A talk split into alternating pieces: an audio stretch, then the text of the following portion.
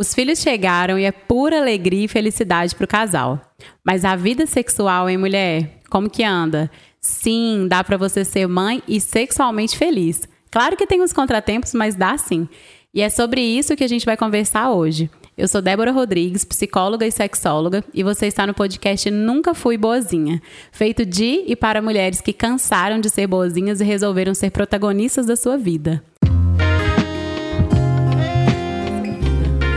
E hoje, a mãe que vai conversar com a gente é a Aninha, que é a mãe do Salvador e da Brisa. Oi, Aninha. Um prazer ter você aqui comigo. Muito obrigada por ter topado. Ei, Débora. Boa tarde. Muito obrigada pelo convite. Fiquei muito feliz. Ah, que bom. Que bom, que bom. É, pensamos em uma mãe e veio você. ah, fiquei satisfeitíssima. Ai, que ótimo. Mas então, né, a gente vê que eu vejo muito no consultório que depois da maternidade, as mães vêm procurar sobre para falar sobre a sexualidade delas, porque a gente sabe que ali no primeiro ano, né, do bebê, é, as mães, a sexualidade, ela, ela dá uma caída, a libido dá uma caída, porque o corpo, né, o organismo é algo orgânico mesmo. Tá tudo, seus hormônios estão todos ali, todos ali trabalhando para manter uma criança viva, né? Então não sobra muito tempo e nem disposição para libido. Os hormônios não funcionam muito bem para isso. E me conta, Aninha, de você. O que, que você sentiu? Qual que é a sua experiência nas, nas suas, né? Você tem, teve duas gravidezes. Então, de forma geral, como que é a sua experiência sobre isso? Nossa, eu acho que você falou tudo. Realmente, o primeiro ano, assim, a gente está tentando manter a criança viva, né? Uhum. Então, realmente é muito complicado, assim. Eu, particularmente, nas duas gestações, eu acho que eu fui voltar a ter o mínimo de libido possível, né? Depois de uns quatro meses, talvez, e assim, agora que tem melhorado. Menina maravilhosa. Quatro meses? quatro meses pra, pra assim, né? Tipo, ter uma intimidade, ter uma tranquilidade pra, pra ter alguma, né, intimidade do casal mesmo, porque os primeiros três primeiros meses da, da criança. Não, é tipo o resgate do soldado Ryan. Você tá tentando sobreviver. E conta para as meninas a idade do, dos seus filhos, só para elas, para a gente contextualizar esse tempo que você tá da maternidade. Então, eu tenho o Salvador, né, que tá com cinco anos, e a Brisa, que tá com um ano e cinco meses. Ah, então aí é bom que você tenha experiência de dois em tempos bem diferentes, né? Aninha, mas então conta pra gente como que você vê a importância da vida sexual de um casal, principalmente depois da maternidade e da paternidade, né? Eu confesso que eu fui dar mais valor assim para isso depois que a Brisa nasceu, sabe? Quando o Salvador nasceu, não sei, eu acho que eu fiquei hiper focada na, na criança. Uhum. E aí é, quando ele foi crescendo, à medida que ele foi crescendo, né, tudo foi melhorando. Então, quando a Brisa nasceu, eu já tinha mais essa consciência, assim, de que para a vida do casal é sim importante. Óbvio que a gente, né, é, entende o momento e tudo mais, mas eu acredito que o sexo para o casal, né, para a relação, pesa bastante. Uhum. Então você sentiu mesmo que veio essa, essa sobrecarga. É, eu, e é esperado do homem, né, principalmente, gente. O homem, eu acho que ele é mais carente nesse aspecto. Uhum. Pelo menos mais carente do que eu. Gostei, gostei dessa, desse termo que você usou, carente. É, não, eu acho super, não sei, né? Da sua experiência, né? Mas, você sente isso? É, da minha experiência eu sinto isso. Uhum. É, às vezes falta mesmo ali um, um um afeto que talvez é, nós mulheres a gente, né, de forma geral, né, não tô é, não todas as mulheres, né, mas pelo menos a maioria, às vezes a gente consegue suprir com algumas outras coisas, né, com outras demandas. Essa carência, eu acho que você falou. Exato. E, e, e eu acho também, assim, que às vezes a gente fica tão sobrecarregada mesmo com tudo, porque é casa, é trabalho, é, é escola de criança, é né, tempo com filho, é programação cultural da família, é todo um trabalho que às vezes é invisível e que esgota a gente, que chega, tipo, a gente não quer nem dar atenção, a gente só quer, não sei, só quer sossego. Nossa, mas isso que você falou é, é, sensacional, porque eu percebo muito isso, sabe? Esse, o trabalho, ele, quando ele é doméstico, quando é o trabalho do maternar, isso é muito invisível. As pessoas não percebem mesmo isso, né? O, o esforço que é. Eu acho que só quando realmente há uma troca ali de papel entre o homem e a mulher, né? Que é as mulheres que têm a oportunidade de fazer isso, é que eles conseguem realmente compre compreender o que, que a mulher passa. É, Sim, mas é tão raro também acontecer essa troca de papel. Eu acho que ainda eu acho que a gente tem que criar meninos para uma próxima geração para eles serem esses homens, porque não sei, acho que a nossa geração tá meio lá, meio cá. É, é verdade. Eu até conheço alguns homens que são participativos, assim, participativos no dia a dia da casa, né, na, na vida dos filhos e tal, de uma forma integral e não só, sei lá, tem que levar para almoçar. Sim. Não sei, não uhum. sei se tô sabendo me fazer entender. Não, sim, sim, tipo, leva na escola. Isso, sabe? Sabe que tá faltando meia. Ah. Isso, que divide mesmo as responsabilidades, entendeu? Ah, não, eu falo sempre, sempre com as, com as mulheres, que o cuidar do pai é sempre aquele cuidar onde ele tá ao mesmo tempo que ele cuida, ele precisa da mulher para dar o suporte. Tipo, vai trocar a fralda, Exato. mas cadê a fralda? Vai dar o remédio? Ah, mas quantos ml são? Né? Vai dar o banho, ai, cadê a toalha? Então, assim, né? Um, um homem que ele seja funcional, é, sozinho, eu, né, é quase desconhecido. oh, exatamente, eu sempre falo, um adulto funcional, onde estão homens adultos funcionais? Não, mas tô brincando. Não, você, você tá falando a verdade. Não é? Ai, gente. É, porque olha só, é, às vezes, por mais que, que a gente, né, encontre homens, assim, pra, pra gente caminhar junto e que estejam dispostos a ouvir e a realmente tentar ao máximo não reproduzir é, é, o machismo, eles ainda reproduzem, né? Não tem como. É como você disse, essa geração nossa, a geração com quem a gente se casou, eles, é, por mais que a gente tenha encontrado caras legais, eles ainda foram criados nesse sistema patriarcal. Então, eles vão reproduzir. Mas aí, né, a gente espera que a geração já do Salvador, que isso esteja melhor para os outros homens Sim. ou mulheres que, que forem se relacionar. É isso, o meu trabalho árduo é esse. E não é fácil, né? Não é fácil, de jeito nenhum. Mas às vezes até eu me pego reproduzindo comportamentos machistas também, por mais que eu tente, né? Então, isso é uma tarefa diária e a gente tem que pensar nisso todos os dias, através de todos os nossos. Eu vejo muitas vezes as mulheres com peso na consciência, tipo, exemplo, ah, eu vou sair com as minhas amigas, mas ele vai comer o quê?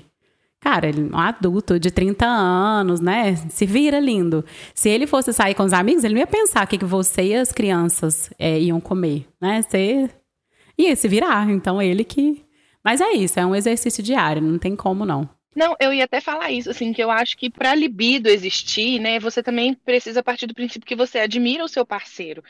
Então, querendo ou não, a partir do momento que você se torna mãe e o seu marido se torna pai, é, ele tem que assumir algumas, responsa algumas responsabilidades para você de fato admirar. Porque se você ficar com a carga toda e ainda no final do dia você vê, tipo, um adulto não funcional querendo ter alguma coisa, sua libido vai nossa, menos 10. Não, achei sensacional você ter usado essa palavra, porque eu falo isso todos os dias com as minhas pacientes, que não existe tesão sem admiração. Então, se você tá com um homem que você não admira, porque, porque né, atendo mulheres com problema de libido todos os dias, mas aí, muitas, muitas, muitas, é, quando vou, vou investigar assim, o relacionamento em que elas estão, elas não admiram o parceiro. Justamente por causa dessa sobrecarga, por causa da não participação na criação dos filhos, né? Por causa disso tudo que a gente está falando aqui. Mas aí, como que para você foi lidar com isso? Com o cansaço, as dores na maternidade, o desejo dele ao mesmo tempo? Porque de repente você se descobriu mãe. E como que foi administrar isso tudo? Ai, foi de surtar. Eu não administrei, na verdade. não administrei, surtei, eu surtei mesmo. No primeiro ano do Salvador eu surtei, no primeiro ano da Brisa eu surtei. É, eu acho que é muito, nossa, eu acho que a gente vive num tempo tão acelerado que é tanta expectativa que, que a gente tem sobre a gente, a gente fala assim, os outros têm sobre nós, mas é nós mesmos também, né? A gente. Sim. Acho que a gente coloca a régua muito alta e é difícil a gente acompanhar. Então, eu sou o tipo de pessoa que acaba exigindo muito de mim mesma. Então, eu quero ser uma boa mãe, eu quero ser uma boa mulher, eu quero ser uma boa amiga, eu quero ser uma boa irmã, então eu quero estar presente em todos os lugares. Uhum. Então, por isso que para mim é, foi de surtar, porque eu tentei dar conta de tudo mesmo, assim, sabe? E você conseguiu pedir ajuda? Eu pedi mais ajuda agora, nessa segunda gestação. Uhum. Acho que também com a maturidade, eu me entendendo melhor e não sei, meu ciclo de amizades também parecido, né, com o momento que eu tô vivendo. Então, assim, acho que dessa vez eu consegui pedir mais ajuda. Da, do nascimento do Salvador, acho que foi mais complicado, acho que sofri mais em silêncio. É porque isso pra gente, mulher, é muito difícil, né, pedir ajuda. Porque desde cedo a gente é ensinada a, justamente nesse, nesse modelo de ter que dar conta de tudo. Então, pedir ajuda pra gente é um sofrimento enorme, porque tá muito ligado, né? A gente, infelizmente, a gente liga o pedir ajuda ao fracasso. Então, né, realmente é, é uma coisa muito difícil a gente desconstruir, entender e aceitar que a gente não consegue dar conta de tudo, né, tudo ao mesmo tempo, que alguma coisinha a gente vai ter que abrir mão, porque é humanamente impossível, né? A gente ser a mãe perfeita, a mulher perfeita, a profissional perfeita, a amiga perfeita, a esposa perfeita, tudo ao mesmo tempo agora. Não tem jeito, isso é impossível. E aí, eu até vi uma frase, ouvi uma frase há uns tempos atrás que é assim, antes feito do que perfeito. Uhum, amo. E aí é isso, vou tentando, antes feito do que perfeito, tem dia que dá ruim, tem dia que para um pouquinho, chora um pouquinho, depois continua. Respira, né? Respira, exato. Mas assim, eu também, nesse maternar da Brisa, né, agora, com, com o nascimento dela, eu e o Vitor, né, meu marido, a gente tá vivendo um momento diferente também, assim, financeiro diferente, a gente. Uma nova época, né? Assim, também foi uma gestação planejada. Uhum. Então, eu acho que tudo isso contribuiu para que a nossa vida como casal fosse um pouco mais fácil do que quando o Salvador nasceu. Ele não foi planejado? Ele não foi planejado. Uhum. E o Vitor tinha acabado de formar, então assim, foi um início bem conturbado, assim. Primeiro ano de casada, já primeiro ano é, grávida, então foi tudo assim muito difícil. Eu acho que isso refletiu muito nos primeiros anos do nosso casamento. Mas assim, a gestação da Brisa tendo sido planejada, esse momento bom, né, que a gente está tendo, é, então é como você falou assim, pedir ajuda. Eu tanto pedi ajuda e como posso ter ajuda nesse momento, né? Por isso que até a vida minha e do Vitor melhorou como casal, assim, agora eu tenho condições de ter, tipo, uma babá, a gente tem agora uma babá que dorme aqui em casa é, toda sexta-feira. Tem pouco tempo isso, né? Tô empolgadíssima. Um Vale Night. E isso, sabe? Isso tem sido muito bom pra nossa relação. Eu sei que tem gente, às vezes, não dá pra ter babá, mas às vezes tem uma mãe. Eu acho super importante essa questão de do casal mesmo, ter um momento casal. Sim, sim. Isso é, é, né, quem, quem tem o privilégio de ter uma rede de apoio, seja paga ou seja, né, familiar, assim, isso ajuda muito pro, pro casal voltar a se conectar. Porque às vezes você tá ali perdido naquele, naquele maternar e realmente não tem, não tem tempo, não tem disposição e não tem possibilidade de deixar a criança com alguém para o casal se reconectar. Então, realmente, é, isso, isso aí vai ajudar demais. E você falou assim que a sua libido, você sentiu que ela foi voltando mais ou menos com, quando os meninos estavam com quatro meses, né? Eu voltei a, a assim, é, ter relações sexuais mesmo, assim, com quatro meses. Mas não que eu tivesse, assim, super é que assim, eu não, não voltei a, a, ter uma libido super alta depois de quatro meses. Eu voltei a ter relação sexual com mais frequência, né, depois de quatro meses. Mas a libido mesmo, eu vou confessar que tem vindo mais para agora que a gente está tendo essa rede de apoio, que eu tenho me sentido mais descansada, porque assim, eu ainda amamento de madrugada. Tem isso também. Então você ainda dá mamar para ela? Dou. Então isso é difícil, porque eu custo a dormir direito. Então, é complicado achar horários, assim, na hora que eu terminei de fazer a criança dormir, aí eu tenho, assim, um minuto, ó, uma hora e quarenta pra, sei lá, assistir um filme, assistir uma tela ou fazer alguma coisa com vídeo. Namorar para vocês se seduzirem, é. para vocês transarem. Exatamente, assim, antes de eu dormir exausta, porque no outro dia, seis da manhã, estamos de pé, ou até no meio da madrugada. Não, então, ainda tem uma questão sua, que tem a prolactina, né?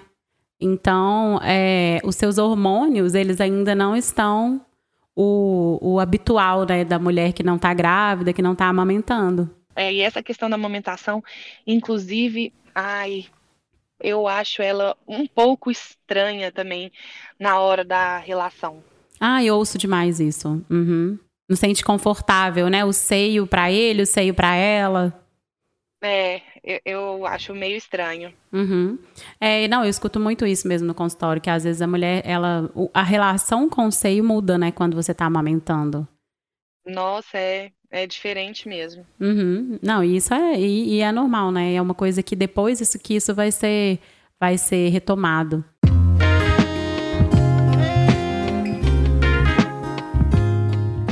E nos seus puerpérios, você e o Vitor, vocês conversavam sobre isso? Sobre é, a vida sexual? Sobre. Vocês iam alinhando isso ou acabou que o assunto morreu, virou um tabu? Não, a gente sempre conversou, sabe? É, eu creio que na, na primeira gestação era mais um, um tabu, eu não me sentia tão confortável não me sentia tão confortável mesmo, assim, de, de expressar o que eu estava sentindo.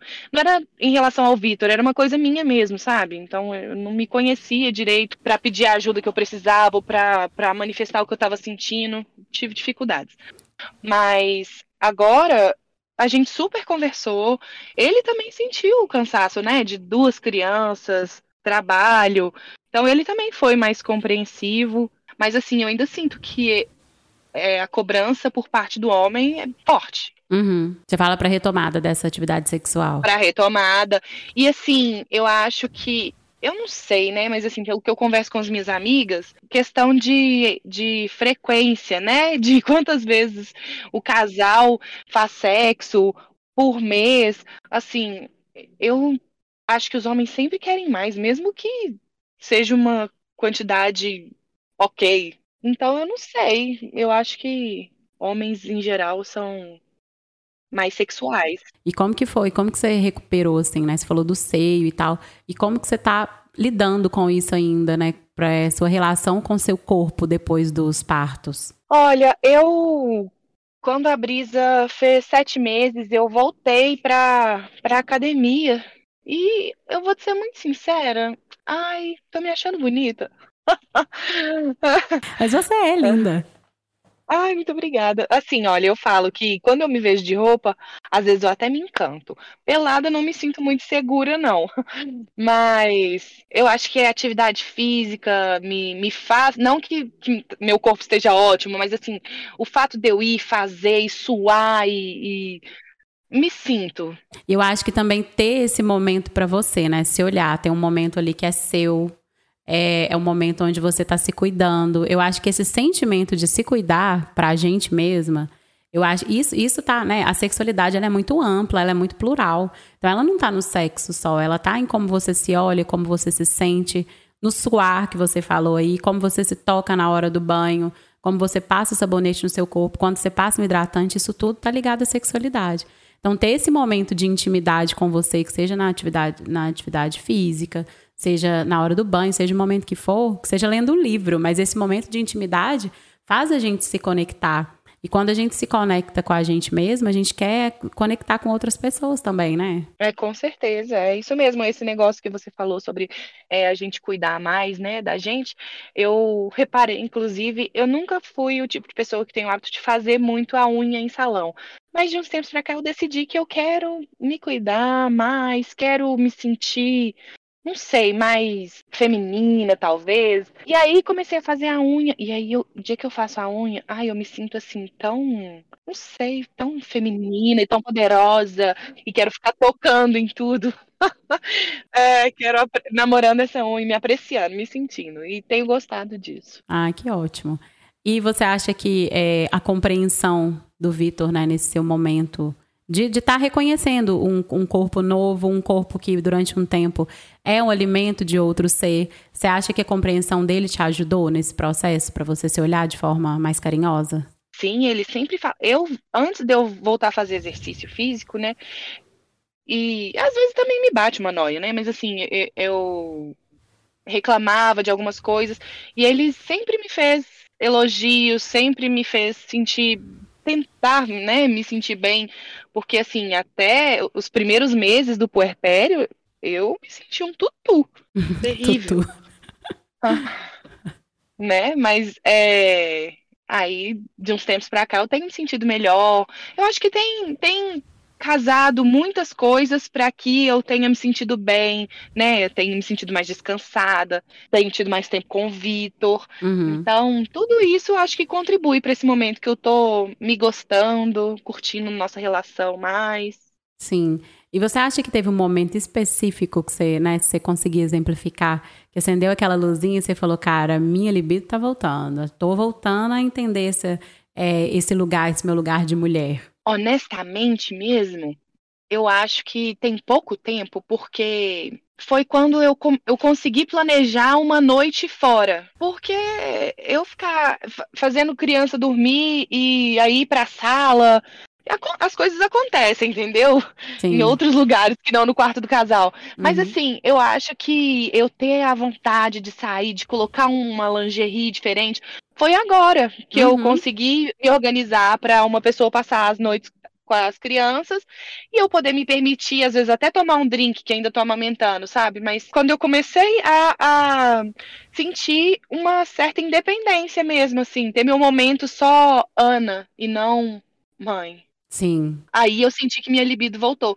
Porque eu acho que às vezes, até quando a gente tá nessa função da maternidade, eu acho que a gente fica meio assim, ah, eu sou mãe, eu sou recatada. E eu acho que às vezes a gente, se bobear, até precisa de uma, um shot de qualquer coisa aí, de uma dose, às vezes, pra gente se permitir. Então eu acho que é importante ter esse momento que você, não, que você pode relaxar e, e não, saber que não tem ninguém que vai precisar você vai ter que dar janta ou, sabe, sem interrupções, sabe? Você poder relaxar. A partir do momento que eu conseguir relaxar e saber que meus filhos estão bem cuidados eu posso relaxar, aí eu acho que eu, minha libido voltou.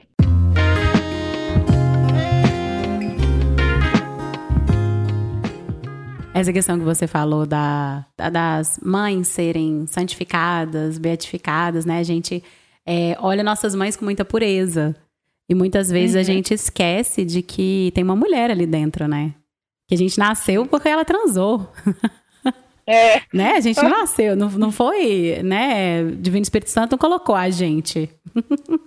então, assim, é, eu acho que é importante também a gente sempre falar isso, sabe? Que por isso que eu quis trazer esse tema aqui pro podcast, para as pessoas entenderem que você pode ser uma, uma ótima mãe, que você pode ser uma mulher super fogosa também, que uma coisa não, não tem nada a ver com a outra, que você pode sim desenvolver sua sexualidade sendo mãe, né? Porque isso ainda é um, um tabu. E olha só, como, como a gente constituiu é, tendo todos esses pensamentos, foi, foi por isso que você se sentiu dessa forma, né? Pensando, não, e agora, né? Onde que fica a minha sexualidade? Se eu sou mãe, tô nesse período. Então, acho que isso é, a gente se constitui, né, dessa forma, com esse olhar sobre as mães. Nossa, e às vezes é difícil sair, tipo, se lembrar da mulher que existe, sabe? Acho que esses primeiros dois anos da criança são de tanta entrega que às vezes você esquece mesmo de você. É um exercício difícil você olhar pra você, lembrar que tem alguém, lembrar do que você gosta. E você se sentiu insegura, assim, nas vezes que você teve que dizer não ao seu marido, que tava, né, realmente você não tava conseguindo? Como que foi isso? Sentir. Sentir. É, ai, desagradável. Sentir peso na consciência. De tipo, ai, mas, sabe, naquele momento o sono era mais sagrado. Eu precisava estar descansada. Uhum. É, e ó, mas uma, a gente comentou, a gente comentou no início, né, dessa questão da, da reprodução, da gente reproduzir mesmo o, o machismo.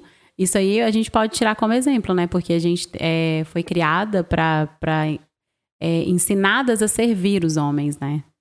Então, às vezes, quando você não consegue servir, vem mesmo esse sentimento de, é, de culpa, né? De, de contrariedade, às vezes é de, de se sentir até insuficiente, no caso de algumas mulheres. É, eu, eu entendo e eu compartilho esses sentimentos também, assim. Mas é, vale, vale mais a pena ser honesta, né? Do que, do que fazer coisas que você não tá afim. Então, Sem dúvida nenhuma. Sabe por quê? Porque a gente pode até tentar se trair, mas nosso corpo não deixa. Aí você não relaxa, não tem orgasmo, não é, não é legal pra ninguém.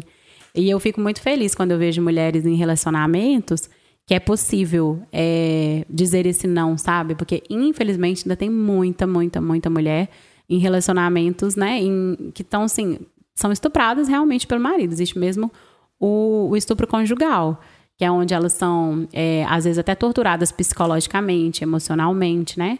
Para que o cara conseguir esse sexo. Então, eu fico muito feliz, né? Que existem mulheres que têm essa possibilidade de estar tá num relacionamento onde é saudável, onde você pode falar não, se sentir um pouquinho insegura, mas saber que tudo vai, né, tudo vai dar certo, que tudo vai continuar numa boa, que não vai sofrer por causa disso. Sim, nossa, não consigo visualizar um relacionamento de outra, outra forma para mim. É, pois é, que bom, né? Também não consigo, mas infelizmente as, as outras mulheres vão chegar lá, vão chegar lá ainda. Vão, fé, amigas. E me conta, como que você arruma tempo, né? Agora você falou que tá com essa pessoa que tá te ajudando, mas porque agora você foi retomando, né? A, a rotina da casa, trabalho, filho, mulher e tudo. Como que você arruma tempo? Você não arruma? Nossa, eu tento, viu? Porque, igual eu falei, eu gosto de estar de tá presente em tudo. E o Vitor fica falando que ele me chama de missãozinha. Todo momento, eu não, nunca tô à toa, eu sempre tô fazendo uma missãozinha. Mas, ai, desde quatro meses, né, da Brisa, eu voltei a trabalhar, porque a gente tem uma empresa, né, nossa, é, pequena, então, eu sou a pessoa que cuida do administrativo. Uhum. O, o Vitor precisava muito da minha ajuda, uhum. né? Porque que homem não precisa da ajuda da mulher? não existe. Mas, não existe. Mas aí eu voltei a trabalhar e agora, tem pouco tempo, eu voltei, voltei a trabalhar presencialmente, né? Porque eu fiquei home office. E aí agora eu voltei alguns dias presencial na clínica. E eu sou muito dedicada com coisa de casa, assim. Eu uhum. gosto. Sim. Mas graças a Deus eu tenho ajuda, né? Então, de segunda a sexta, eu tenho uma pessoa que me ajuda aqui, com as crianças, com a casa. Então, eu não posso reclamar. Eu, eu falo assim que eu dou conta porque eu tenho Essa ajuda. Rede. Se eu não tivesse, às vezes eu não ia nem estar tá conseguindo participar do podcast, assim, se fosse meia-noite no banheiro. Ah, mas conta pra galera que tá sendo quatro horas da tarde no carro. Isso, quatro horas da tarde no carro, trancada aqui na garagem pra ter silêncio. Ai, ai. Mas aqui, você falou que, né, que essa retomada pro trabalho, você acha que ela foi importante para você também voltar a se olhar? Foi. Eu já tinha sentido isso na gestação de Salvador, e aí eu fiquei meio nesse limbo de, de pensar carreira, maternidade, para onde eu vou, onde estou. Mas eu acho que eu sou muito ansiosa e que nesse momento da minha vida eu escolhi ter filho e por mais que eu esteja trabalhando, a minha prioridade vão ser eles agora, entendeu? Então agora hum, vou sofrer, né? Eu preciso escolher o momento que eu vou sofrer por cada coisa. Agora eu tô focada na maternidade, daqui um tempo eu penso na minha carreira, mas esses primeiros anos, né, essa primeira infância, eu vou dedicar. E o trabalho, eu vou trabalhar, né? Tenho, tenho trabalhado, mas assim, eu, eu tenho essa oportunidade de conseguir focar nos meninos. Então. Ah, isso é maravilhoso, né? Quando tem, tem essa oportunidade que você está tendo, que algumas mulheres não têm, outras realmente não desejam, né? Mas eu também acho super importante, né? Quem tem essa possibilidade de estar, pelo menos na primeira infância, né? Mais pertinho ali dos filhos, isso é maravilhoso. Isso, e voltar a trabalhar, relacionar com, com adultos, né? Outros adultos, né? Que, que não falem só de crianças. E isso é muito bom, é, me, me valida em outras coisas, né? Como profissional, porque às vezes na maternidade a gente fica só sendo a mãe, então às vezes eu gosto de, de ir para o trabalho justamente assim para colocar uma outra roupa. Parece que eu até vou fantasiada, vou para um teatro assim, uma nova mulher. Mas é isso, sabe? É, é, retomando essa também, essa nova, essa mulher, né? A empresária e, e assim vamos.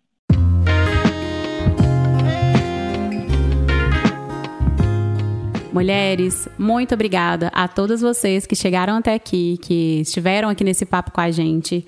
E meninas, eu queria muito falar uma coisa com vocês que é essa baixa na libido, no puerpério, né? Até no primeiro ano do bebê, ela é normal, ela é habitual. ela acontece com praticamente todas as mulheres. Passado um ano, né, quando o filho fizer um ano, se você perceber que realmente essa libido não voltou, aí é hora de procurar ajuda profissional. E precisando de uma psicóloga e sexóloga para chamar de sua, é só me chamar no Instagram, débora.rodriguespc. Me manda um direct lá que vai ser um prazer conversar com você. Aninha, muito, muito, muito obrigada. Tá, por ter topado, por ter sido tão honesta, por ter, né, se, se exposto mesmo aqui no meu podcast. Muito obrigada, Débora, mais uma vez ao convite. Adorei participar. Espero que você me chame depois para outras oportunidades. Com certeza. Pode deixar que você já vai virar a carteirinha carimbada aqui.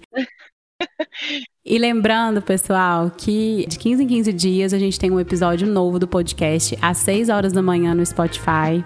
Muito obrigada, meninas, e até o próximo episódio.